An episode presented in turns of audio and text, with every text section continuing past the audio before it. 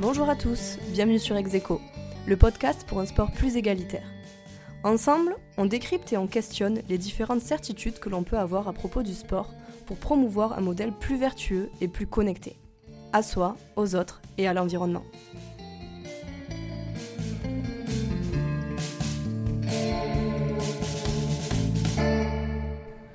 On rencontre aujourd'hui Anaïs Mpanda, danseuse hip-hop pour la compagnie Paradoxal. Anaïs pratique la danse depuis toujours. Pourtant, elle a longtemps hésité à en faire son métier. Après des études en STAPS, elle décide finalement de se lancer et de se professionnaliser pour vivre de ce qui l'anime vraiment. Art pour certains, sport pour d'autres, souvent les deux, la danse occupe une position particulière dans le paysage sportif. Avec Anaïs, nous avons discuté du rapport à la féminité des danseuses et de son parcours dans la danse hip-hop, qui se développe et s'affranchit peu à peu des stéréotypes qu'elle a longtemps portés. Avec beaucoup d'humilité et de sagesse, elle nous raconte combien le hip-hop parvient à rassembler les sexes, les corps, les couleurs de peau et les religions. Je suis ravie de vous inviter à rejoindre notre échange et vous souhaite une belle écoute. Bonjour Anaïs, je suis ravie de t'accueillir sur Execo. Alors pour commencer cet épisode, est-ce que tu peux nous raconter ton parcours de vie et ton parcours sportif? Euh, alors bonjour, moi aussi je suis très contente d'être là. J'ai commencé la danse à l'âge de 12 ans. J'ai commencé dans ma MJC, dans ma ville à Montrouge, dans le 92. j'ai toujours dansé, dansé à la maison, dansé parce que j'avais ma grande sœur qui dansait, euh, mon père qui mettait de la musique euh, tous les jours à la maison, euh, tous les week-ends à fond. Donc j'ai l'impression de toujours avoir dansé. Moi c'était vraiment naturel et puis c'était comme ça chez moi. Mais après j'ai vraiment pris donc des cours. J'ai commencé à 12 ans dans la MJC et j'ai suivi ma voisine. En fait, j'ai vu un spectacle de fin d'année à Montrouge et j'ai dit à ma mère, ok, bah, maman, là, je veux m'inscrire l'année prochaine. Et c'est vrai qu'avant ça, euh, je faisais que du sport. Enfin, je faisais de taekwondo, j'ai fait du judo, je faisais euh, d'autres sports, mais la danse, euh, non, c'était surtout à la maison avec les copines, la kermesse de fin d'année, tout ça. je créais des chorés, mais j'avais jamais pris de cours. Donc je me suis lancée début de l'adolescence. Et au final, j'ai fait qu'un an vraiment de cours parce que dès la première année, on m'a repéré pour euh, créer un groupe euh, dans une ville à côté, à Antony, qui s'appelait Remix. Et euh, donc déjà, mon premier prof, c'était Christian, comme je tiens à le dire. Et ensuite, c'est Barou qui m'a repéré, qui nous a, qui nous a formés pendant des années. Et c'était donc un groupe à la... donc c'était vraiment amateur. On était tous à fond, on se voyait tout le temps. À la base, c'était que le mercredi parce que c'était le centre aéré, mais ensuite c'est devenu tous les jours, tous les jours après l'école, et puis on créait des chorés, on faisait des battles, battles chorégraphiques, on faisait des spectacles. Euh, petit à petit, on a commencé à bouger. Donc, euh, surtout en France, mais, euh, mais très vite, tu nous a ramené quand même à New York. Donc, pour voir un peu comment ça se passe, parce que bah, du coup, le hip-hop, la base, c'est les États-Unis, c'est New York. Donc, très vite, on est parti de l'autre côté. On a fait des battles aussi là-bas, au Canada. Très vite, c'est parti dans tous les week-ends un concours ou un battle. Euh, les vacances, on part à l'étranger, euh, soit pour, euh, pour s'imprégner de la culture à New York, soit pour, pour aller encore faire d'autres concours. Enfin, on se quittait plus. Donc j'ai vraiment passé toute mon adolescence dans ce contexte. à 18 ans, le groupe s'est arrêté parce que bah c'est assez simple de gérer des enfants, mais une fois que tu as 18 ans, bah là, euh, chacun commence un peu sa vie. Donc, euh, moi, j'étais un petit peu, euh, un petit peu perdue à ce moment-là. Et finalement, bah, j'ai arrêté la danse à ce moment-là. Et je suis revenue dans le sport avec le basket. Et j'ai, quelques années plus tard, j'ai fait mes études, j'ai fait STAPS. Mais la danse me manquait. Donc, au bout de, disons, 2-3 ans, euh, je me suis dit, ok, faut que j'y retourne. Alors, j'ai jamais arrêté vraiment de danser, de m'entraîner ou d'écouter du son en dansant, mais j'avais arrêté, on va dire, de faire des battles, de pratiquer euh, vraiment tous les jours. Et euh, au bout de 2-3 ans, je me souviens plus, je me suis dit, non, là, faut que je recommence. Donc, j'ai recommencé à m'entraîner. Et je suis très vite rentrée dans un autre groupe. Donc, je suis rentrée dans Paradoxal, qui est mon groupe actuel. Et je suis restée un peu dans la même famille parce que J'étais avec donc euh, Barou qui m'entraînait adolescente et je suis allée avec son frère Baba. Donc du coup, pareil, il m'a pris sous son aile. Il me connaissait depuis l'adolescence et petit à petit, je me professionnalise, mais sans y penser, parce que euh, je sais pas pourquoi. Pourtant, j'ai une famille assez ouverte, mais je m'étais pas dit que je serais danseuse. Je m'étais dit, fais des études, tu verras. Euh, Et puis bah la danse c'est ce que t'aimes le plus au monde, mais euh, danse, mais je pensais pas du tout être danseuse. Je pense que crois que même adolescente, j'arrêtais pas de répéter à ma famille non non je serais pas danseuse. Laissez-moi danser. Euh, ma famille m'a beaucoup laissé d'ailleurs j'ai eu de la chance, mais euh, je le serais pas. Je serais pas danseuse. Et puis finalement je me suis retrouvée en master toujours STAPS. Et puis bah comme dans les films, un beau jour je me suis dit qu'est-ce que je fais là? Euh, j'ai regardé par la fenêtre. Franchement, c'était comme dans les films. Je me suis dit, mais t'es en train de faire des études juste pour faire des études. En fait, c'est la danse. En fait, ton... ce que tu dois faire, c'est la danse. Donc, euh, j'ai arrêté mon master. J'ai fait qu'un an. Au grand malheur de, de, ma famille, quand même, qui aurait voulu que je le finisse. Et du coup, je me suis lancée. Et c'est quoi concrètement qui t'a attiré dans le monde de la danse? Euh, bah, alors justement, à la base, j'étais plus j'ai toujours aimé la danse, mais vraiment, euh, vraiment très très fort. Mais le monde de la danse ne me plaisait pas forcément parce que euh, justement, il y a parfois un peu, euh, c'est comme dans tout milieu artistique, je pense, ou même sportif, c'est parfois, alors j'adore, j'adore la compète, mais parfois la compète un peu malsaine ou parfois de certaines valeurs qui n'étaient pas trop en accord avec moi. Donc je me disais, hum, est-ce que j'ai envie de, enfin c'est dur en fait. C'est dur tous ces mondes-là, le monde artistique. Il y a beaucoup de rivalité. Il y a beaucoup de rivalité, euh, puis il y a beaucoup de stratégie aussi pour y arriver, parce que c'est pas juste euh, s'entraîner et, et puis voilà, arrivera ce qui arrivera. Ça peut marcher aussi comme ça, mais il y a aussi, euh, quand on veut vraiment faire son métier, ça va au-delà de ça. Donc c'est vrai que je m'étais dit, bah moi j'ai envie que ça reste un plaisir et j'ai pas envie de me prendre la tête. J'ai pas envie de. Ouais, j'ai pas envie de me prendre la tête et de me dire que je dois gagner ma vie avec ça, être en pression si j'arrive pas justement à, à booker un job ou, euh, ou être là à l'endroit où il fallait être. Je voulais pas mettre cette pression-là. Et voilà, et juste vraiment euh, kiffer et garder ça en passion. Mais en fait, c'était plus fort que moi. Je me mentais à moi-même, je pense, euh, mais c'était plus fort que moi. En fait, c'était vraiment ma vocation. C'est ce, qui, ce que je voulais faire au, au plus profond de moi. Donc, donc du coup, bah, c'était, je pense, inévitable. Hein. Je, pense que toutes ces années, j'ai essayé un peu de, d'esquiver. Mais du coup, bah ouais, je me suis dit, donc en première année de master, je me suis dit non, let's go, on y va.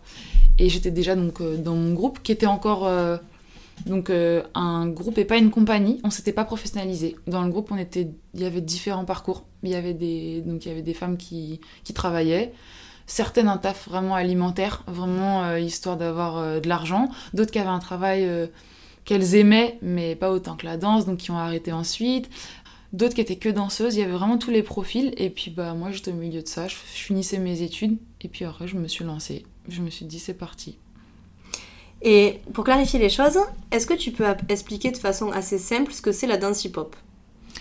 Alors qu'est-ce que c'est? Euh, Alors déjà la danse hip-hop ça fait partie d'une culture, le hip-hop, et euh, où il n'y a pas que la danse il y a la musique, euh, voilà, il y a le DJing, il y a le graphe. Donc c'est vraiment une, grosse, une grosse culture donc, qui est née dans les années 70 à peu près aux États-Unis.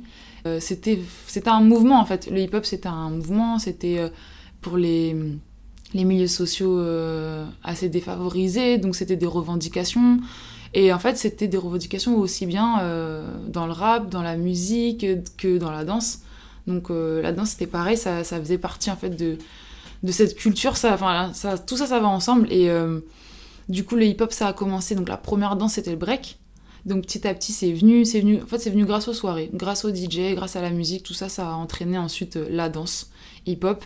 Et, euh, et, en fait, quand on dit le hip-hop, hum, c'est pour englober, c'est pour englober plein de danses. Parce que le hip-hop, c'est donc la culture. Mais comme je disais, bah, il y a eu le break en premier, mais ensuite, voilà, il y y a, eu les danses un peu funk style. Donc c'est toujours un débat parce que du coup c'est des danses funk comme le pop, le locking, le walking, tout ça. Mais on les met quand même dans la communauté hip-hop, même si c'est des danses funk. Ensuite il y a aussi euh, tout ce qui est house, hip-hop, new style. Donc le hip-hop new style en général on dit soit hip-hop soit new style, de moins en moins new style, mais new style pour New York style. Donc c'est un peu ce qu'on voyait dans les clips, euh, tout ça. Euh, il y a pas mal de, catégories. Après, il y a le crump qui arrive un peu plus tard. Donc, euh, on c'est assez, euh, comment dire, maintenant de plus en plus on dit, ben voilà, moi je fais du crump, tout ça, on, met vraiment les catégories en avant. Parce que dire hip-hop, ça englobe tout, mais c'est pas, pas assez précis. Parce qu'un crumper peut dire, bah non, moi je fais pas du hip-hop, je fais du crump. Et toi, tu fais quoi alors? Alors, moi je fais de la house, du hip-hop, donc hip-hop new style, et du floor work. Ok. Et comment on gère ce rapport homme-femme dans la danse hip-hop? Euh, Je me suis jamais posé la question.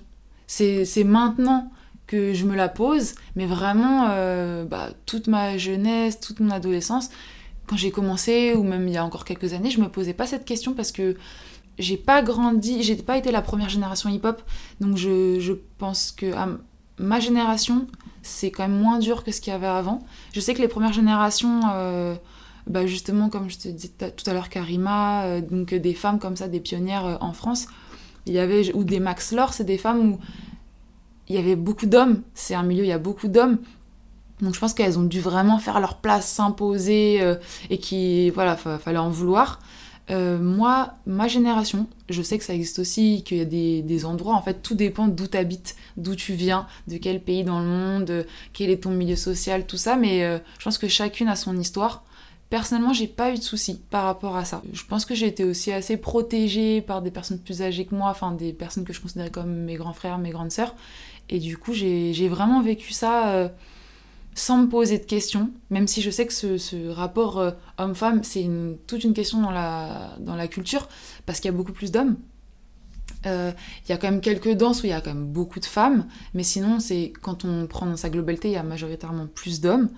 Mais, euh, et je sais que voilà, il y, a des, y a des femmes qui, qui parlent de choses qu'elles ont subies. Donc je sais que ça existe, que pour certaines ça n'a pas été simple, que certaines se sont posées des questions. Est-ce que c'est pour moi? Est-ce que c'est pas pour moi? Comment je fais? S'il y a que des hommes? Tout ça. Mais moi j'ai pas du tout eu ce rapport-là. J'y suis allée, euh, j'ai tête baissée, j'ai dansé. Et pour moi le, je me vois comme une danseuse. Je veux pas me dire que je viens en tant que femme. Euh, je me vois juste euh, en tant que danseuse, au même titre qu'un danseur. Je fais pas de différence. Et dans les compétitions, est-ce que par exemple une femme peut affronter un homme? Oui, moi ouais, ouais, ça c'est c'est pour ça en fait j'ai on est on est tous danseurs. En tout cas, ça c'est ma vision parce que voilà, je sais que le il y a aussi euh, toute une polémique de ce côté-là, mais euh, dans les compètes battle, que ce soit des battles tout seul, des battles en équipe, que ce soit des compétitions chorégraphiques, peu importe le format, on est tous mélangés. On est tous mélangés. Après, il existe des battles juste pour les femmes, donc il y avait un battle connu à l'époque qui s'appelait Just for Ladies. Euh, voilà, il y a des à New York, il y a le Ladies of Hip Hop. Donc on a quelques battles euh, qui sont réservés qu'aux femmes. Par contre, il n'y a pas de battle réservé qu'aux hommes, ça, ça n'existe pas. Euh, je pense que ça nous ferait bizarre. mais voilà, il y a quelques battles ou, sinon qui font deux catégories, qui séparent. Donc c'est ouvert à tous, mais les femmes affrontent les femmes, les hommes affrontent les hommes. Mais, toi, que tu affrontes une femme ou un homme, tu le vis pareil quand tu fais une compétition, peu importe. Tu danses. ouais, je le vis pareil. Et puis je, c'est cool qu'il y ait des battles peut-être parce que certaines femmes euh, ont besoin de se retrouver entre femmes, mais moi je, je suis pas spécialement plus attirée par ça. Je pense que même je préfère un battle où justement c'est mélangé. Et est-ce qu'on peut dire justement que la force de la danse hip-hop, elle repose sur, elle repose sur l'acceptation de la diversité? Parce qu'il y a tous les corps, il y a tous les sexes, il y a toutes les couleurs de peau, il y a en fait euh, tout type de personnes. Il y a des gens qu'on croise dans la rue, on n'aurait jamais pu croire mm. qu'ils soient danseurs et finalement en fait... Euh, le mec vient et, et il danse super bien. Ah ouais, non, je pense que ça, c'est vraiment une force. C'est vraiment une force qui est femme, homme, euh, transgenre, euh, gay, parce que justement c'est ça qui fait la diversité, parce qu'il y a aussi donc, le voguing, il y a aussi d'autres danses où ça vient de la communauté gay, donc euh, qu'il y ait autant de personnes différentes, bah, ça diversifie et ça fait qu'il y ait autant de danses et autant de gestuels, parce que c'est super riche. Quand on, on se dit danseur hip-hop, quand on fait du pop et quand on fait de la house, Rien, ça n'a rien à voir. C'est en termes de gestuel, ça n'a rien à voir. On a des codes, chacun a ses codes. Il y a des codes qui se retrouvent, mais euh, c'est justement le fait que voilà qu'on soit aussi différents et donc ça passe aussi par le fait qu'il y ait des hommes et des femmes. C'est une richesse. Ça veut dire que et même la même danse peut être dansée très différemment parce que bon, il y a des corps différents. Déjà même entre femmes on a des corps différents mais alors un homme et une femme ça va pas du tout être le même rapport. Le rapport à la musique euh, euh, voilà c'est juste enfin on n'a pas du tout la même morpho aussi c'est donc ça c'est super riche. C'est super riche qui, qui est de tout en fait. Et tu danses pour une compagnie qui s'appelle Paradoxal qui est exclusivement féminine si je me trompe pas. Euh, c'est pas forcément fréquent vous avez eu un spectacle qui questionne la féminité. Pour toi, justement, quelle place elle prend la féminité pour la danseuse hip-hop? Alors du coup avec Paradoxal, c'est un groupe exclusivement féminin, c'est un choix donc euh, du chorégraphe Baba, mais c'était pas euh, à des fins politiques euh, et puis même nous justement on nous a beaucoup questionné sur aussi Enfin, en fait, il y avait beaucoup de personnes, je pense, qui voulaient faire de la récupération un peu politique et demander si est-ce qu'on était féministe ou pas. C'est pas le cas. Individuellement, après, chacune a ses idées. Mais du coup, nous, on est des femmes au plateau, c'est un fait. Euh, et, donc Queen Blood, le spectacle en question qui parle de, la féminité, euh, je dirais que surtout ça parle de nous. Ça parle de nous, forcément la question de la, de la féminité, euh, de qu'est-ce que c'est déjà, c'est revenu, c'est revenu maintes et maintes fois, mais on va dire qu'à à la fin, ce qui est ressorti le plus chez chacune, c'est que il n'y a pas de définition de la féminité en fait. Il y a autant de définitions que de femmes sur Terre. Donc si je suis une femme et que je lève le bras, je vais forcément lever le bras de manière féminine. J'ai pas besoin de. Parce que je suis une femme, j'ai pas besoin de plus que ça étendre mes doigts ou je sais pas. En fait, on était vraiment. On s'est vraiment dit que on est féminine quoi qu'il arrive parce qu'on est femme déjà. Et ensuite, il y a aussi d'autres personnes qui peuvent aussi se sentir féminins, même des hommes. Il y a, enfin, c'est. Ça va au-delà de, de juste euh, à quoi on ressemble en fait la féminité. Et, euh, et pour Queen Blood, bah c'était juste euh, évident. On avait ce rapport avec un chorégraphe qui justement lui est un homme. Et donc c'était forcément les questions euh, sont venues, les débats sont venus parce que bah ok lui en tant qu'homme qu'est-ce qu'il appelle euh, pour, pour lui qu'est-ce que c'est la féminité? Donc il avait sa vision. Donc du coup ça joue aussi un peu là-dessus dans le spectacle. On a un tableau qui est carrément caricaturé. On fait les divas. On fait les divas dans un club. Et ça c'est sa vision à lui. Et donc c'est vraiment mais c'est assumé c'est volontaire. On caricature euh, la femme, comment elle doit être selon la société, comment elle est dans la tête des hommes. Et puis après, il y a aussi tout le reste du spectacle où bah, là, on est nous-mêmes. Et donc, euh, on est féminine, forcément. Et euh, en étant énervée, en étant joyeuse, en étant triste, peu importe. Et comment ça se passe la composition d'un spectacle? Est-ce que c'est le chorégraphe qui compose toutes les chorégraphies, tous les tableaux et qui vous les apprend? Ou est-ce que vous prenez part au processus de création? Euh, alors comment ça se passe? Je peux pas parler du coup au, nom de comment ça se passe en général parce que je pense qu'il y a pareil, il y a autant de possibilités que de chorégraphes. Du coup, je vais juste dire pour nous. Euh, alors Baba ou Soumansi, euh, Baba il a beaucoup de, de, musique en tête. Il vient surtout avec des inspirations musicales, des sons, des idées. Euh, donc parfois il a vraiment des choses euh, très arrêtées, ok je veux faire ça. Donc nous on avait un tableau où on prenait qu'un seul, euh, un seul step, un seul basique et il voulait le, le développer. Donc parfois c'est voilà des choses où le chorégraphe a en tête le, de A à Z ce qu'on va faire. Et parfois c'est vraiment, nous c'était une collaboration, parfois c'est libre cours à, à notre imagination. en plus nous on a beaucoup de solos. Donc c'est aussi beaucoup de moments où nous on s'exprime, on le travaille de notre côté, euh, il nous donne des indications, il nous fait des retours, euh, ça peut être des... comment dire ça peut être aussi nous, on a créé aussi, on prenait part aussi au processus de création, il y a des parties qu'on a chorégraphiées. Donc euh, pour, dans notre cas avec Paradoxal et Baba, c'était vraiment une, collaboration ça partait de, la volonté de Baba, c'est lui qui, qui, voulait faire ce spectacle, c'est lui qui l'a pensé, mais c'était vraiment ouvert. C'était vraiment des discussions euh, tous les soirs, euh, toute la journée. On parlait beaucoup, on échangeait beaucoup. Et viens, on fait comme ça, et pourquoi pas comme ça? On propose quelque chose, il aime, il aime pas. Il nous propose quelque chose, pareil, on aime, on n'aime pas. Euh, donc nous, ça marche comme ça. Mais après, c'est pas forcément le cas pour tous les chorégraphes. Il y a des chorégraphes qui ont des, des idées, qui savent ce qu'ils veulent de A à Z, et les danseurs respectent. Ou des chorégraphes, justement, qui donnent un thème ou des directives et ensuite ils disent allez-y euh, à vous. Donc voilà. Et du coup au quotidien, c'est quoi la vie d'une danseuse professionnelle? Ah, pas, bah, je, du coup, je vais dire ma vie, parce que pareil, euh, c'est très différent, je pense. Alors, au quotidien, ça dépend des périodes. Moi, par exemple, en ce moment, je suis en tournée avec Paradoxal. Bah, le quotidien, c'est déjà pour s'en sortir, surtout quand on danse dans les théâtres, c'est essayer d'avoir l'intermittence. Donc ça, euh, c'est une chose pour moi qui était importante, vu que moi, je danse beaucoup en théâtre, donc je fais beaucoup de cachets. Donc, euh, bah, avoir l'intermittence du spectacle, ça peut nous permettre d'avoir du coup toujours euh, une somme qui tombe tous les jours.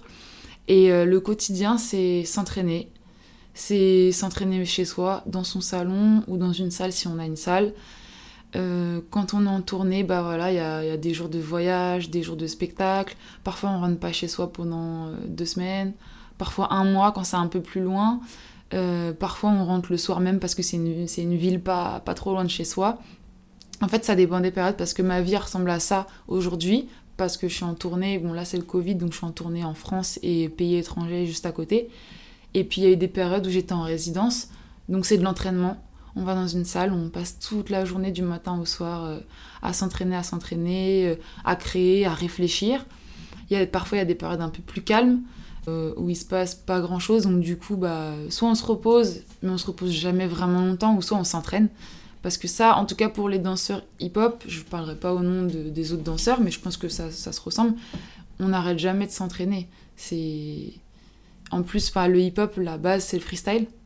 Donc euh, voilà, il y a des chorégraphies, il y a des choses qu'on va faire après en groupe ou des solos qu'on va écrire, mais sinon la base c'est le freestyle, donc, euh, donc du coup s'entraîner pour nous-mêmes euh, progresser et pas, et pas stagner ou pas régresser même. Il faut toujours, faut toujours être au taquet quoi. Très souvent dans les sports artistiques, il y a une image du corps qui est très importante pour les, pour les femmes. Est-ce que toi tu le ressens justement parce que tu fais de la danse, mais je... est-ce que le rapport au corps est différent par exemple avec une danseuse classique? Ouais, vraiment. Vraiment. Et puis pour avoir fait euh, aussi euh, des danses académiques, euh, je vois la différence. C'est dans les danses académiques, c'est vraiment. Bah là, en plus, tu as pris l'exemple du, classique, c'est vraiment important. Si même tu as une certaine morpho, on va te, en tout cas, on va te faire croire ou on va te dire que bah, ce sera, c'est pas possible pour toi parce que la morpho du corps de, d'une danseuse classique, c'est comme ça et ça bouge pas. En hip-hop, euh, pas du tout. En hip-hop, c'est force et courage, peu importe à quoi tu ressembles, si tu arrives à être fort, euh, c'est parti. c'est peu importe en fait, c'est toi, il faut que faut que t'assumes physiquement en fait. T'es dans un battle, faut que t'assumes. T'es sur scène, faut que t'assumes. Peu importe à quoi tu ressembles. Donc non, on n'a pas ce, pas ce rapport. Euh, alors euh, forcément, on va, on va penser à des gens athlétiques parce qu'il faut tenir le coup, mais, mais si t'as si pas un, on va dire, visuellement, tu parais pas athlétique, mais que, mais que tu l'es, ça va passer. C'est vraiment euh, toi et comment tu, comment tu te gères. C'est, ouais. Donc il n'y a pas vraiment de, schéma type de la danseuse hip-hop ou du danseur hip-hop. Et puis de plus en plus d'ailleurs, et c'est cool, on voit des, des corps différents. Parce que des corps différents, il y en a toujours eu. Mais euh, disons que c'était pas forcément médiatisé. On voulait voir quand même des, des, entre guillemets beaux corps selon la société. Et là, bah, plus ça va, euh, plus même à la télé, euh, on voit des corps plus ou moins grands, plus ou moins petits, gros, maigres, minces, de tout en fait. Et ça, c'est cool. Et tu parlais tout à l'heure du fait que la base du hip-hop, c'est le freestyle. Ouais. Comment du coup on situe la performance? Euh, alors bah ça dépend parce que déjà si tu peux faire une perf tu parles de Corée que de freestyle ça dé... Comment? Ben, Par exemple, si je prends euh, l'exemple d'un sport euh, athlétique, ben, on a toujours un chronomètre qui va indiquer un match, on a un score. Ouais. En hip-hop, c'est quoi qui mesure justement cette performance? Bah c'est ça qui est très difficile à définir. en termes de timing, ça, on peut en avoir des timings hein, dans les battles. En général, les passages, c'est une minute, à part pour certains, mais en général, c'est ça. Et... Mais ensuite, qu'est-ce qui va définir bah, C'est là un peu tout le questionnement où, on se rend compte que bah, le hip-hop, donc c'est un art. Pour nous, c'est quand même un sport. Enfin, pour moi personnellement, je trouve que c'est quand même un sport dans le sens où physiquement il se passe quelque chose, mais ça reste un art, donc c'est ultra subjectif. Bien qu'on ait quand même des codes, c'est-à-dire que euh, c'est subjectif et euh, le juge, ça sera aussi euh, forcément il va juger avec ses goûts, mais tu as certains juges qui vont dire bah non justement je vais essayer d'effacer un peu mes goûts et je vais marcher en termes de points. C'est-à-dire que ben là je vais voir si euh, il a pris l'espace, euh, si euh, il a varié les énergies. Donc il peut y avoir quand même cette, des notions de points, mais ça c'est vraiment au bon vouloir du juge. Chacun fait comme il veut, parce qu'il y en a qui marchent vraiment à la sensibilité. Après, les choses où là c'est un peu, on le voit, c'est un fait, c'est par exemple si tu fais de la house, est-ce que tu as les appuis? Est-ce que tu as travaillé tes appuis en house? On va voir du coup qui est débutant, qui ne l'est pas, qui est, enfin, qui est confirmé, qui a des super appuis, ensuite qui rajoute sa personnalité, euh, sa manière de faire, sa gestuelle, qui crée carrément, carrément euh, une autre manière de danser. Enfin, il y a beaucoup, beaucoup de choses mélangées. Et euh, voilà, certains, sont certains juges sont plus à la sensibilité et d'autres plus au point. C'est hyper aléatoire. Ouais. Bah, pour la danse debout encore plus, je trouve. Mais ça reste un art, donc c'est... Tu peux toucher quelqu'un et la personne à côté, pas du tout. Ouais, c'est ça toute la, toute la problématique. Et à côté, tu as développé une méthode d'entraînement qui allie euh, danse et préparation physique. Ouais. Concrètement, il s'agit de quoi? Alors ça, c'était donc dans mes années STAPS. Déjà, je vais, ouais, je vais expliquer comment c'est venu. J'étais en athlée et on avait du coup ces, échelles de rythme qu'on utilisait en athlée, qu'ils utilisent en foot US, dans d'autres sports. Et je crois que ce jour-là, euh, je sais pas, je devais, je devais galérer sur la piste d'athlée et j'ai commencé à danser dessus. Et j'étais avec un, ami qui m'a dit mais c'est trop bien, tu devrais trop essayer un truc là-dessus. Et je me suis rendu compte en fait que grâce à la danse, grâce à la house là en l'occurrence, mes appuis, euh, bah en fait je les avais travaillés quoi. Et que ça m'aidait euh, pour la rapidité, ça m'aidait pour d'autres sports, pour l'athlé, tout ça. Et je me suis dit mais c'est vrai qu'il y a vraiment un lien en fait entre le sport et la danse parce que bien que la danse soit un art, on est quand même vachement lié au sport. Et du coup, j'ai commencé à, juste pour m'amuser, à, danser, à répéter des mouvements, donc de house. J'avais commencé avec la house et à les répéter, à les faire sur l'échelle, à faire des allers-retours. J'ai vraiment fait ça pour m'amuser et j'ai posté ça sur, euh, sur internet, sur les réseaux sociaux. Et les gens, vraiment, ça, ça a bien marché, les gens étaient intéressés. Pourtant, ma vidéo, elle était vraiment pas de qualité. Et je me suis dit, oh, mais je pourrais peut-être développer quelque chose. Et j'ai fait une vidéo un peu plus sérieuse et là ça a un peu explosé. Donc là du coup euh, ça a buzzé sur le, sur le net et j'ai eu des, des, démarches, enfin euh, pardon, j'ai eu des, des, demandes de salles, de, donc, de salles de training, tout ça, des, des coachs qui me demandaient ah, est-ce que ta méthode tu, tu l'as fait quelque part, tout ça. Donc moi je m'étais pas posé la question, j'ai dû, dû trouver un nom, faire un logo, mais tout ça ça s'est venu après. J'avais pas, j'ai vraiment fait ça pour moi-même et ensuite, je me suis dit, ah, je pourrais peut-être en faire quelque chose. Et du coup, bah, quand j'y ai réfléchi, je me suis dit, bah, moi, à quoi ça me sert? Moi, ça me sert à travailler le rythme, le cardio, euh, mes appuis. Et du coup, j'ai commencé à, écrire, en fait, à quoi, à quoi ça pouvait servir, en fait, cette méthode de, de mélanger, enfin, parce que ça m'a servi autant pour euh, de l'athlé faire du sprint que pour la danse, parce que du coup ça bosse aussi euh, des basiques, des choses que je vais faire. Et petit à petit, bah, j'ai commencé à, l'écrire, à créer le concept, à donner aussi, je donnais quelques stages. Et tu le développes toujours Là, j'ai mis un peu de côté. J'ai mis un peu de côté. Bon, j'ai toujours des échelles de rythme qui traînent toujours à droite à gauche au cas où. J'en ai une dans ma voiture. Mais j'ai mis de côté par rapport à la tournée. Parce que c'est vrai que déjà ça a pris de l'ampleur, je m'y attendais pas. Euh, et moi, c'était vraiment un moment où je voulais me concentrer sur la danse, vraiment que la danse. Et j'avais l'impression de pas être, de pas être assez euh, bien organisée pour pouvoir gérer les deux. Donc euh, je me suis dit bon, priorité à la danse. Ton concept il est là. je l'ai protégé, je le reprends quand je le reprends, mais d'abord la danse. Et puis là, je suis en tournée, donc c'est encore plus compliqué. Hum, tu interviens parfois dans des établissements scolaires donc pour la petite histoire, tu étais intervenue euh, dans une de mes classes euh, pendant quelques semaines. Qu'est-ce que ça t'apporte d'être auprès des jeunes?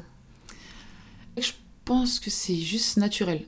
En fait, j'ai moi-même, c'est ce qui s'est passé pour moi en fait. C'est-à-dire que adolescente, des grands, des grands de mon quartier ou des, des grands d'à côté, des grands de la danse sont venus et, m'ont entraîné.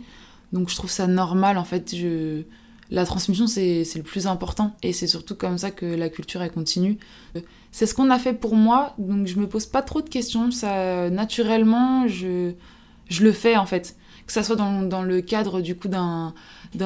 avec un lycée, où là c'est assez cadré, ou que ça soit. Euh, dans une salle, pour moi, euh, c'est l'avenir en fait, c'est la jeunesse, donc euh, faut transmettre. Moi, on m'a beaucoup donné, j'ai été très bien entourée, j'ai vraiment, on m'a tout servi sur un plateau d'argent. J'ai eu beaucoup de chance et euh, on m'a donné beaucoup d'infos, on m'a accompagné euh, aussi bien en termes de, de, danse, mais aussi dans la vie de tous les jours. C'est une, une, éducation en fait. Quand on te donne cette culture, il y a beaucoup de choses qui vont en fait. Il y a ce qui se passe dans la vie de tous les jours, tout va ensemble. Et du coup, pour moi, c'était normal de continuer ça parce que bah, c'est comme ça en fait que la culture euh, continue. On, on l'a évoqué un petit peu rapidement tout à l'heure. Le sport féminin, tu en penses quoi? Bah, je trouve ça bien. J'ai pas de. Pour moi, euh, sport féminin, je, pense que. Heureusement qu'il existe. Heureusement qu'il existe parce que. Euh, bah, parce qu'il faut quand même que les femmes soient représentées. Et après, je sais que dans certains sports, bah, il faut qu'il que ça soit séparé parce que on peut pas avoir les mêmes barèmes, on peut pas physiologiquement déjà on n'a pas la même force. Donc heureusement que heureusement qu'il y a du sport féminin et, heureusement quoi, que qu'on puisse être représenté quoi. Est-ce que tu as des personnes qui t'inspirent? Euh, Il y en a beaucoup. Bah déjà il y a mes parents, mes parents, ma maman, mon papa, ma sœur. Après aussi une femme, bon là c'est pas ma famille, mais Frida Kahlo. Je me suis beaucoup intéressée à sa vie. Elle m'a beaucoup inspirée. Et puis après ça va être beaucoup sinon des gens qui m'entourent. Baba, celui qui m'a qui m'a formée. Baba m'a beaucoup inspirée. Ma meilleure amie aussi, euh, qui est mon binôme euh, dans la danse et qui est dans Paradoxal aussi, Aloné.